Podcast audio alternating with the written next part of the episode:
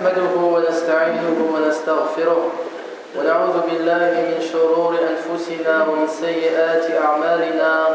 من يهده الله فلا مضل له ومن يضلل فلن تجد له وليا مرشدا. وأشهد أن لا إله إلا الله وحده لا شريك له وأشهد أن نبينا محمدا عبده ورسوله صلى الله عليه وعلى آله وصحبه وسلم.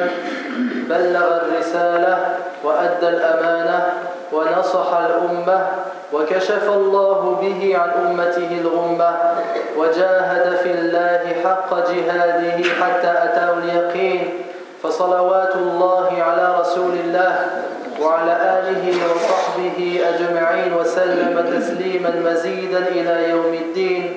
أما بعد عباد الله أوصيكم ونفسي بتقوى الله جل وعلا. فإن تقوى رب العالمين رفعة في الدنيا ونجاة في الآخرة. قال الله سبحانه وتعالى ومن يطع الله ورسوله ويخشى الله ويتقه فأولئك هم الفائزون. أيها الإخوة الكرام إن القرآن كلام الله جل وعلا منه بدأ وإليه يعود وهو الحق ليس بالهزل. من تركه من جبار قصمه الله ومن ابتغى الهدى في غيره أضله الله. فيه نبأ من قبلنا وخبر من بعدنا. سماه الله سبحانه وتعالى قرآنا لأنه جامع لثمرة جميع الكتب والعلوم وتبيانا لكل شيء وتفصيل كل شيء. فهو كلام الله المنزل من عند الله جل وعلا على رسوله محمد صلى الله عليه وسلم. المتعبد بتلاوته المكتوب في المصاحف المنقول بالتواتر المعجز بسورة من سوره المجمع عليه. قال الله سبحانه وتعالى إن هذا القرآن يهدي للتي هي, هي أقوم ويبشر المؤمنين الذين يعملون الصالحات أن لهم أجرا كبيرا. فأنزل الله سبحانه وتعالى كتابه لعباده ليكون لهم هاديا ودليلا ونعمة ورحمة وبشرى وذكرى. به يهتدون ويستشفون ولأوامره يتبعون ولنواهي يجتنبون ولقصصه يعتبرون. ولعبره يتعظون. قال الله سبحانه وتعالى وننزل من القرآن ما هو شفاء ورحمة للمؤمنين. وقال جل جلاله يا أيها الناس قد جاءتكم موعظة من ربكم وشفاء لما في الصدور وهدى ورحمة للمؤمنين. Chers serviteurs d'Allah, craignez Allah d'une véritable crainte. Et sachez que la crainte du Seigneur de l'univers est source d'élévation ici-bas et de secours dans l'au-delà. Allah dit dans le Coran Et quiconque obéit à Allah et à son messager et craint Allah et le redoute, alors voilà ceux qui récoltent le succès. Chers frères et sœurs, le Coran est la parole d'Allah. Il provient de lui et vers lui il retournera. Le Coran est la vérité et ce n'est pas une parole futile ou une plaisanterie. Celui qui le délaisse par orgueil, Allah le détruira. Et celui qui recherche la guider ailleurs que dans le Coran, Allah l'égarera. Il y a dans le Coran les récits de nos prédécesseurs et ceux qui viendront après nous. Allah subhanahu wa ta'ala a appelé ce livre le Coran. Donc le Coran, dans la langue arabe, parmi ses sens, c'est-à-dire celui qui rassemble. Car il a rassemblé tous les bienfaits et les sciences des livres précédemment révélés. Et Allah l'a également appelé Tibyan al exposé explicite de toutes choses. Et il l'a appelé également Tafsil al c'est-à-dire exposé, détaillé de toutes choses. Le Coran est donc la parole d'Allah descendue sur son messager Mohammed sallallahu alayhi wa sallam. Sa seule lecture est une adoration. Il est inscrit dans les masahif et la plus petite de ces sourates est un miracle. Allah dit dans le Coran, certes, ce Coran guide vers ce qu'il y a de plus droit et il annonce aux croyants qui font de bonnes œuvres qu'ils auront une grande récompense. Allah subhanahu wa ta'ala a fait descendre ce Coran sur ses serviteurs, pour ses serviteurs, afin qu'il soit pour eux un guide, une voie à suivre, un bienfait, une miséricorde, une bonne nouvelle et un rappel. Grâce au Coran, les croyants sont guidés et les croyants recherchent également la guérison dans ce livre. Ils suivent ses ordres et délaissent ses interdits, tirent des leçons de ses récits et sont exhortés par ses exemples.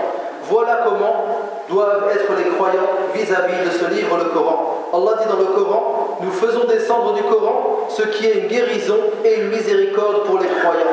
Et il dit dans un autre verset, exhortation vous est venue de votre Seigneur, une guérison de ce qui est dans les poitrines, un guide et une miséricorde pour les croyants. أيها المسلمون اعلموا أن قارئ القرآن في مصاف العظماء ومن أفضل الناس وأعلاهم درجة وإن كان أقلهم مالا وأن الله سبحانه وتعالى يضيء قلب القارئ ويقيه ظلمات يوم القيامة ويبعد عنه الشدائد.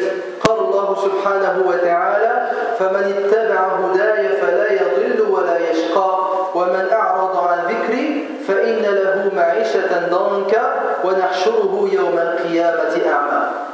يقول الصحابي الجليل عبد الله بن عباس رضي الله عنهما مفسرا لهذه الآية الكريمة تكفل الله لمن قرأ القرآن وعمل به ألا يضل في الدنيا ولا يشقى في الآخرة Chers musulmans, sachez que celui qui récite le Coran fait partie des grands de ce monde, des meilleures personnes, des gens atteignant les plus hauts degrés, même s'ils possèdent moins de richesses que les autres.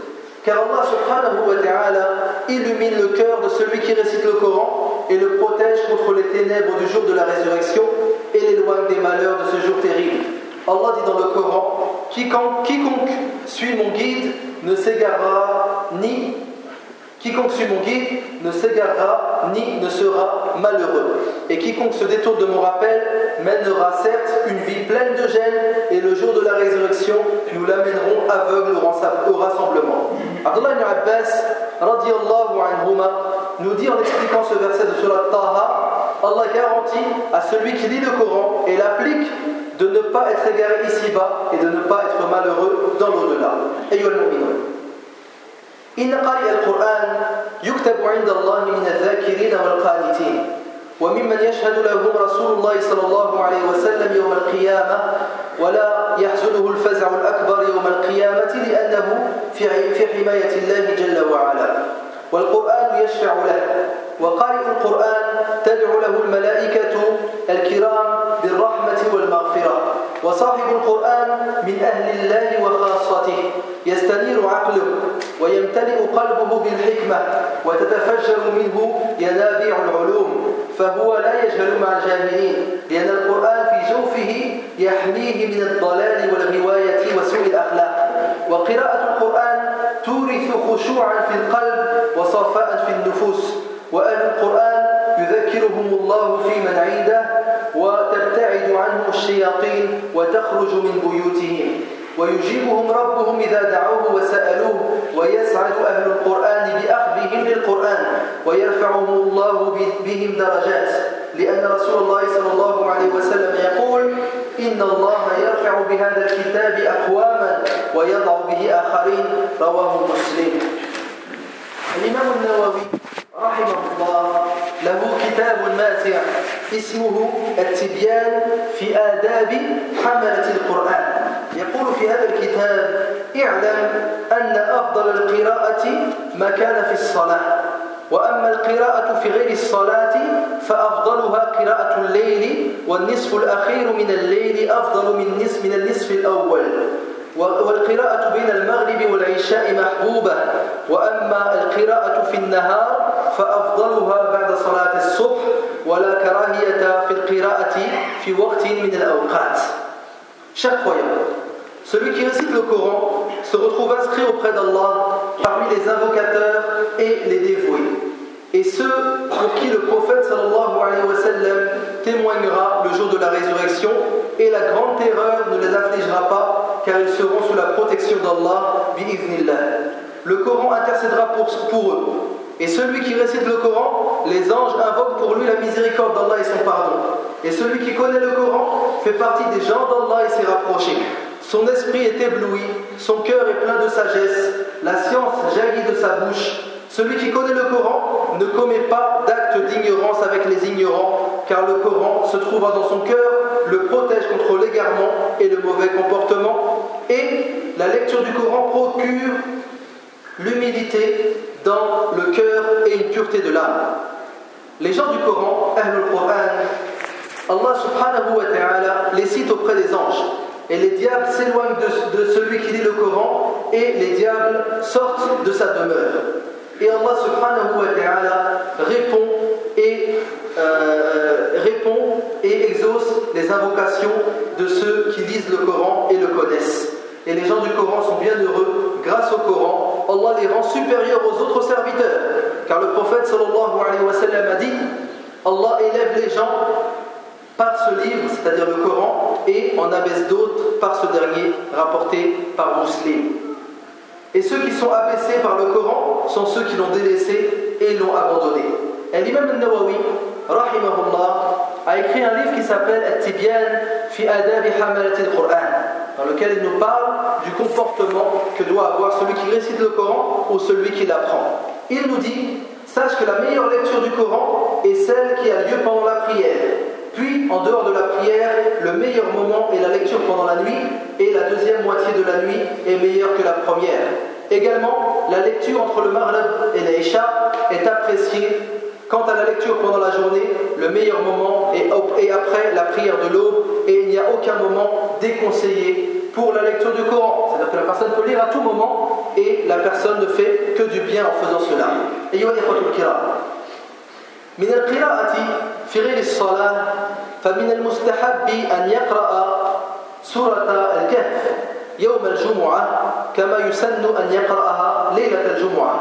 يقول النبي صلى الله عليه وسلم من قرأ سورة الكهف في ليلة الجمعة أضاء له من النور فيما بينه وبين البيت العتيق رواه الدارمي. ويقول النبي صلى الله عليه وسلم كذلك من قرأ سورة الكهف في يوم الجمعة أضاء له من النور ما بين الجمعتين. رواه الحاكم. فيكون وقت قراءتها من غروب الشمس يوم الخميس إلى غروب الشمس يوم الجمعة. ويستحب الإكثار من تلاوة آية الكرسي. بعد الصلوات وفي الصباح والمساء وقبل النوم. وكذلك قراءة المعوذتين وسورة الإخلاص وخواتيم سورة البقرة في الليل. وكذلك آه، الآية العشر الأخيرة من سورة آل عمران.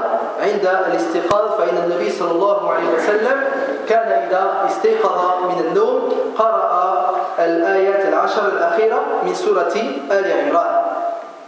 وكذلك يستحب أن يقرأ عند المريض بالفاتحة الكتاب لأنها أعظم سورة في كتاب الله ومن أسمائها من أسماء هذه السورة الرقية. وكان الصحابة رضي الله عنهم يرقي بعضهم بعضا بسورة الفاتحة.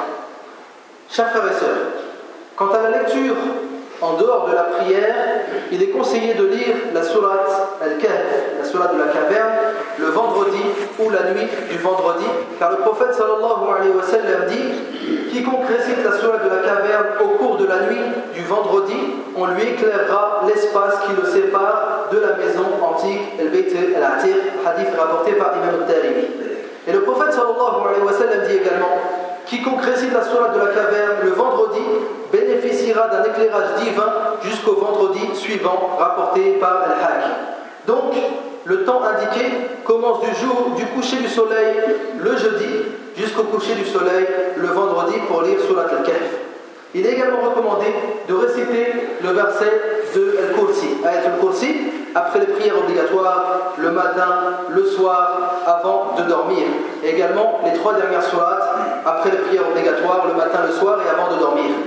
Et également les deux derniers versets de Surat Al-Baqarah, c'est-à-dire Amen al-Rasul, avant de dormir, et également les dix derniers versets de Surat Al-Imran au réveil, comme le, le, faisait le prophète sallallahu alayhi wa sallam.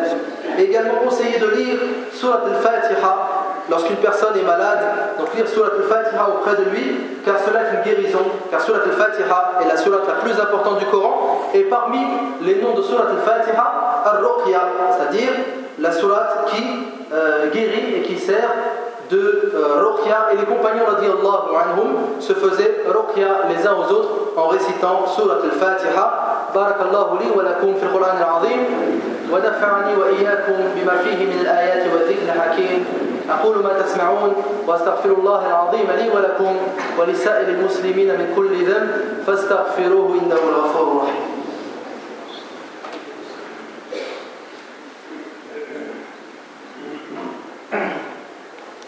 الحمد لله الذي لا ينبغي الحمد إلا له والصلاة والسلام على خاتم النبوءة والرسالة وعلى آله وصحبه وكل من انتمى له وأشهد أن لا إله إلا الله وحده لا شريك له وأشهد أن نبينا محمدا عبده ورسوله صلى الله عليه وعلى آله وصحبه وسلم. أما بعد أيها المسلمون استمعوا إلى كلام ربكم وتبينوا عظيم الأجور لأهل القرآن وما أعد الله لهم من الكرامة والنعيم المقيم. قال الله جل وعلا إن الذين يتلون كتاب الله وأقاموا الصلاة وأنفقوا مما رزقناهم سرا وعلانية يرجون تجارة لن تبور ليوفيهم أجورهم ويزيدهم من فضله. إنه غفور شكور. ويقول النبي صلى الله عليه وسلم اقرأوا القرآن فإنه يأتي يوم القيامة شفيعا لأصحابه. اقرأوا الزهروين البقرة وسورة آل عمران فإنهما تأتيان يوم القيامة كأنهما غمامتان أو كأنهما غيايتان أو كأنهما فرقان من طير صواف. تحجان عن أصحابهما. اقرأوا سورة البقرة فإن أخذها بركة وتركها حسرة ولا تستطيعها البطلة. يعني السحرة رواه مسلم. ويقول النبي صلى الله عليه وسلم لا حسد إلا في اثنتين. رجل علمه الله القرآن. فهو يتلوه آناء الليل وآناء النهار فسمعه جار له فقال ليتني أوتيت مثل ما أوتي فلان فعملت مثل ما يعمل. ورجل آتاه الله مالا فهو يهلكه في الحق. فقال رجل ليتني أوتيت مثل ما أوتي فلان فعملت مثل ما يعمل. متفق عليه. Chers musulmans, Écoutez la parole de votre Seigneur, Allah subhanahu wa ta'ala, et prenez conscience de l'énorme récompense réservée aux gens du Coran, ainsi qu'un ennoblissement et un délice éternel. Allah dit dans le Coran Ceux qui récitent le livre d'Allah accomplissent la prière et dépensent en secret et en public de ce que nous leur avons attribué, espèrent ainsi faire un commerce qui ne périra jamais, jamais afin qu'Allah les récompense pleinement et leur ajoute de sa grâce, car Allah est pardonneur et reconnaissant. Et le prophète sallallahu alayhi wa sallam nous incite à réciter le Coran. Et il nous dit, récitez le Coran, car au jour du jugement, il viendra intercéder en faveur de ceux qui ont, l'habitude de le réciter. Et il dit également, lisez les deux lumineuses, Al-Zahrawi, Surat al-Baqarah et Surat al-Imran, car elles viendront le jour de la résurrection comme deux nuages ou comme deux groupes d'oiseaux leurs ailes et argumentant en faveur des lecteurs de ces deux surats. Et il nous dit, lisez Surat al-Baqarah, elle est bénédiction pour qui la saisit, tristesse et affliction pour qui la délaisse, et les sorciers ne peuvent rien contre elle, rapporté par Muslim. Et le prophète sallallahu alayhi wa sallam dit également la jalousie n'est permise que dans deux cas. La jalousie, el hasad, est une chose interdite par l'islam. Il est interdit d'être jaloux de ce qu'Allah subhanahu wa ta'ala a donné à un de ses serviteurs, à part dans deux cas. Le prophète nous dit une personne à qui Allah a donné le Coran et le récite jour et nuit. Et un de ses voisins l'entend et dit si seulement j'avais reçu ce qu'a reçu un tel, j'aurais fait comme lui. Donc il faut que le musulman se pose une question. Est-ce qu'un seul jour dans sa vie, il a espéré faire partie de ceux à qui Allah subhanahu wa ta'ala a donné le Coran. Et la plupart des musulmans, malheureusement, n'ont jamais espéré cela, ne serait-ce qu'une fois dans leur vie. La deuxième personne est une personne à qui Allah subhanahu wa ta'ala a donné beaucoup de richesses qu'il dépense dans la vérité. Et un homme dit alors si seulement j'avais reçu ce qu'a reçu un tel j'aurais agi comme lui rapporté par Al-Bukhari wa Muslim وعن أبي موسى الأشعري أن رسول الله صلى الله عليه وسلم قال مثل المؤمن الذي يقرأ القرآن كمثل الأترجة. ريحها طيب وطعمها طيب وقريب من الليمون. ومثل المؤمن الذي لا يقرأ القرآن كمثل التمرة لا ريح لها وطعمها حلو. ومثل المنافق الذي يقرأ القرآن ريحها طيب وطعمها مر. ومثل المنافق الذي لا يقرأ القرآن كمثل الحنظلة ليس لها ريح وطعمها مر. متفق عليه. ويقول النبي صلى الله عليه وسلم يجيء القرآن يوم القيامة فيقول يا ربي حله فيلبس تاج الكرامة. ثم يقول القرآن يا ربي زده فيلبس حلة الكرامة.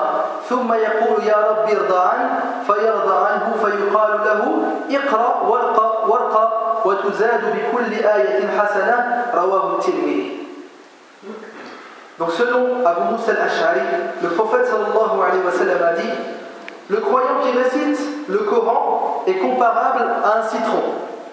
Son odeur est bonne et sa saveur est sucrée. Et le croyant qui ne récite pas le Coran est comparable à une date, qui est sans odeur mais dont la saveur est douce. Et l'hypocrite qui récite le Coran est comparable au basilic, dont le parfum est agréable mais le goût amer. Et quant à l'hypocrite qui ne récite pas le Coran, il est comparable à la coloquinte, qui est inodore et dont le goût est amer, rapporté par Al-Bukhari ou Muslim.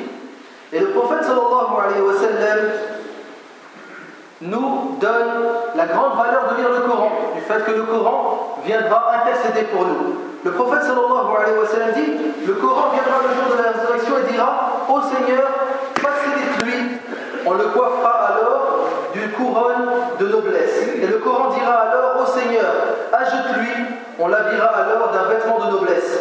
Le Coran dira alors Ô Seigneur, sois satisfait de lui, on sera alors satisfait de lui, on lui dira alors lis, et à chaque verset que tu liras, on te rajoutera des bonnes actions rapportées par At-Tirmidhi. أيها الإخوة الكرام إن القرآن كلام الله ولهذا فهو أعظم الكلام وأتم الكلام قال تعالى ذلك الكتاب لا ريب فيه هدى للمتقين وقال تعالى هدى للناس وبينات من الهدى والفرقان الذي بهر العرب والشعراء والأدباء بهره بإعجازه وبلاغته وعظيم نظمه. كيف لا؟ ولو كانت الجبال الصم الرواسي تعقيل لتصدعت وخشعت لعظيم تأثيره. قال الله سبحانه وتعالى لو أنزلنا هذا القرآن على جبل لرأيته خاشعا متصدعا من خشية الله. والمؤمنون الصادقون المتقون الذين استطعموا حلاوة القرآن وتغنوا بآياته يجدون له عظيم الأثر في قلوبهم قال تعالى الله نزل أحسن الحديث كتابا متشابها مثاني تقشعره منه جلود الذين يخشون ربهم ثم تلين جلودهم وقلوبهم إلى ذكر الله Chers frères le Coran donc, comme vous le savez, est la parole d'Allah. C'est donc la plus illustre des paroles et la plus parfaite. Allah dit dans le Coran, c'est le livre au sujet duquel il n'y a aucun doute, c'est un guide pour les pieux. Et il dit également guide pour les gens et preuve claire de la bonne direction et du discernement. Les Arabes, les poètes et les littérateurs ont été stupéfaits par le Coran lorsqu'il est descendu sur le prophète sallallahu alayhi wa sallam. Ils ont été stupéfaits par son caractère inimitable. Ils ont été stupéfaits par sa rhétorique et par son agencement. Comment en aurait-il pu être autrement alors que les montagnes, qui sont hautes et dures, si elles pouvaient réfléchir, elles se seraient humiliées devant l'effet du Coran Allah dit dans Surat al-Hashar si nous avions fait descendre ce Coran sur une montagne, tu l'aurais vu s'humilier et se fendre par crainte d'Allah. Donc les montagnes qui sont très très dures, elles se seraient fondues. Et l'homme à qui Allah subhanahu wa ta'ala a donné un cœur qui n'est pas aussi dur que euh, les montagnes, il faut absolument que son cœur s'humilie par euh, le Coran. également, les croyants, les croyants, les pieux croyants et les sincères ressentent la saveur du Coran lorsqu'ils le récitent et le psalmodient. Et ils ressentent également l'impact du Coran dans leur cœur. Allah dit, il dit dans Surat al-Zumar, Allah a fait descendre le plus beau des récits, un livre dont certains versets se ressemblent et se répètent. Les peaux de ceux qui redoutent leur Seigneur frissonnent à l'entendre, puis leur peau et leur cœur s'apaisent au rappel d'Allah.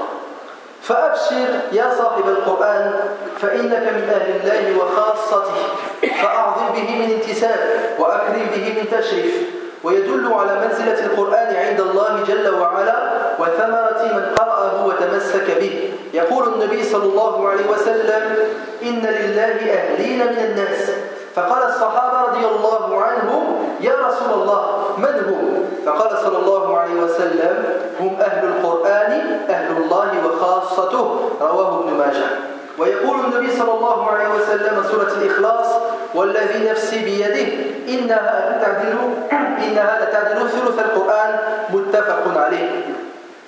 والنبي صلى الله عليه وسلم حتى يستطيع الإنسان أن يستفيد من القرآن ولو لم يحفظه كله يقول سورة من القرآن ثلاثون آية تشفع لصاحبها حتى يغفر له تبارك الذي بيده الملك.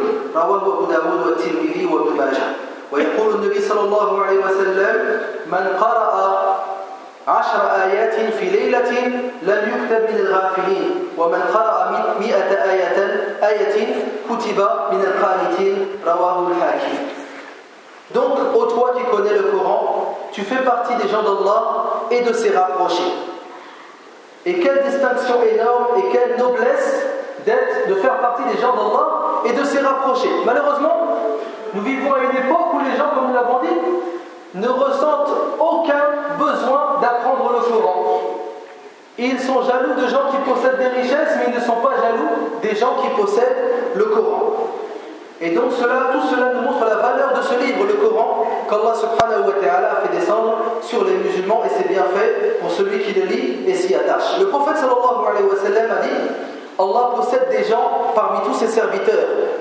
Les gens dirent alors Qui sont ces gens, ô messager d'Allah? Le prophète dit alors Les gens du Coran sont les gens d'Allah et ses rapprochés rapporté par Ibn Majah. Et le prophète sallallahu alayhi wa sallam dit au sujet de Surat al-Ikhlas, le prophète sallallahu alayhi wa sallam nous montre que le Coran est utile pour les musulmans, même pour ceux qui ne le connaissent pas entièrement.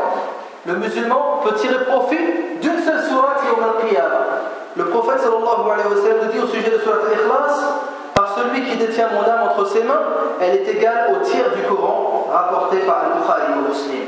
Et il dit également, il y a une sourate dans le Coran composée de 30 versets qui intercédera pour celui qui la connaît jusqu'à ce qu'Allah lui pardonne ses péchés. Cette sourate est Tabarakalladhi biyadihi mulk rapportée par Abu Daoud, wa Tirmidhi wa Ibn Majah. Et le prophète sallallahu alayhi que le Coran peut nous être utile seulement en le récitant. Il nous dit celui qui lit 10 versets dans une nuit, il ne sera pas inscrit parmi les insouciants, et celui qui en récite 100 sera inscrit parmi les serviteurs dévoués, rapportés par Al-Hakim. فعباد الله بعد أن سمعتم كل هذه النصوص من كتاب الله ومن سنة نبينا محمد صلى الله عليه وسلم فما نصيبنا من القرآن يوميا أو أسبوعيا وهل نتدبر القرآن؟ وهل نرتله في صلاتنا ونتذوق حلاوته؟ وهل نتعظ بعبره وزواجره ونأتمن بأوامره وننتهي عن نواهيه؟ أم نحن للقرآن هاجرون ولحلاوته فاقدون؟ ونسمع ولا نعتبر ونقرأ ولا نفهم؟ لم يؤثر القرآن في حياتنا شيئا ولم نعظم القرآن كما ينبغي. معظم المسلمين لم يخصصوا من أوقاتهم شيئا لكتاب ربهم. فالذي يخصص من وقته شيئا لكتاب الله جل وعلا يلين قلبه ويقبل على ربه تائبا خاشعا طائعا لله جل وعلا. والمسلم يستطيع أن يتحمل أي حرمان وأي فقدان. لو حرم الإنسان المال لعاش. لو فقد الإنسان شيئا من الطعام عاش. ولكن لا يستطيع الإنسان أن يعيش بدون كتاب الله جل وعلا. فأي حرمان أعظم من الحرمان عن كلام رب العالمين؟ أيها الأحبة علينا جميعا أن نجدد العهد مع الله جل وعلا بتلاوة القرآن. وهذا الشهر الذي نحن آه، في استقباله شهر رمضان فرصة ذهبية للرجوع إلى كلام الله جل وعلا والإقبال على تدبر آياته والعمل به. لعل الله أن يرفعنا بالقرآن وأن يدخلنا الجنة بالقرآن وأن يرحمنا بالقرآن. Donc, chers frères après ce que nous venons de citer comme verset du Coran et comme hadith du prophète sallallahu alayhi wa sallam, il faut nous poser, il faut que nous nous posions une question. Quelle est la place que nous donnons au, Coran dans notre vie quotidienne? Ou bien quelle est la place que nous donnons au Coran dans notre vie hebdomadaire? Est-ce que nous le psalmodions, écoutons sa saveur? Est-ce que nous tirons des leçons de ces versets?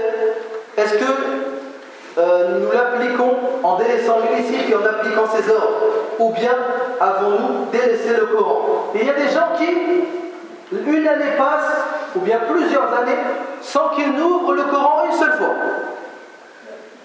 Alors que le Coran, comme Allah subhanahu wa ta'ala a dit, c'est un guide pour les pieux. Donc si tu fais partie des pieux, il faut absolument que tu lises le Coran le plus possible. Ou bien donc, comme je nous disions, avons-nous délaissé le Coran, on l'écoute sans le comprendre, on le lit et on l'oublie. Le Coran n'a aucun impact sur notre vie et nous ne vénérons pas le Coran comme il se doit. Donc pourquoi le musulman ne consacre-t-il pas une partie de son temps au livre d'Allah subhanahu wa ta'ala afin que nos cœurs s'adoucissent et reviennent à Allah humbles, repentis et obéissants? Et donc le musulman peut patienter pour toute privation. Si la personne est privée d'argent, elle peut patienter. Si la personne est privée de nourriture, elle peut également patienter. Mais comment la personne peut-elle patienter à la lecture de la parole d'Allah subhanahu wa ta'ala Il n'y a pas de plus grande privation que cela. Donc il faut donc, chers musulmans, rebâtir notre relation avec Allah subhanahu wa ta'ala en récitant son livre. Et le mois du Ramadan, comme vous le savez, est le mois du, Coran et une bonne occasion pour revenir à la lecture du Coran et méditer ces versets et les mettre en pratique afin qu'Allah subhanahu wa ta'ala nous élève grâce au Coran. Le prophète sallallahu dit إن الله يرفع بهذا الكتاب أقواما. الله élève des gens grâce au Coran et également qu'il nous fasse entrer au paradis grâce صلى الله تعالى بأسمائه الحسنى وصفاته العلى أن ينفعنا بالقرآن العظيم اللهم اجعلنا من أهل القرآن وخاصته اللهم اجعلنا بما جعلنا جعل القرآن لنا شفيعا. اللهم اجعل القرآن حجة لنا لا حجة علينا. اللهم اجعل القرآن ربيع قلوبنا وجلاء أحزاننا وذهاب همومنا وغمومنا يا رب العالمين. اللهم إنا نسألك بأسمائك الحسنى وصفاتك العلى أن تجعلنا ممن يستمعون القول فيتبعون أحسنه. اللهم أت نفوسنا تقواها وزكي أنت خير من زكاها. أنت وليها ومولاها. اللهم إنا نسألك الجنة. اللهم إنا نسألك الجنة وما قرب إليها من قول وعمل. ونعوذ بك من النار وما قرب إليها من قول وعمل. اللهم أصلح لنا ديننا الذي هو عصمة أمرنا وأصلح لنا دنيانا التي فيها معاشنا وأصلح لنا آخرتنا التي إليها معادنا واجعل الحياة زيادة لنا في كل خير والموت راحة لنا من كل شر.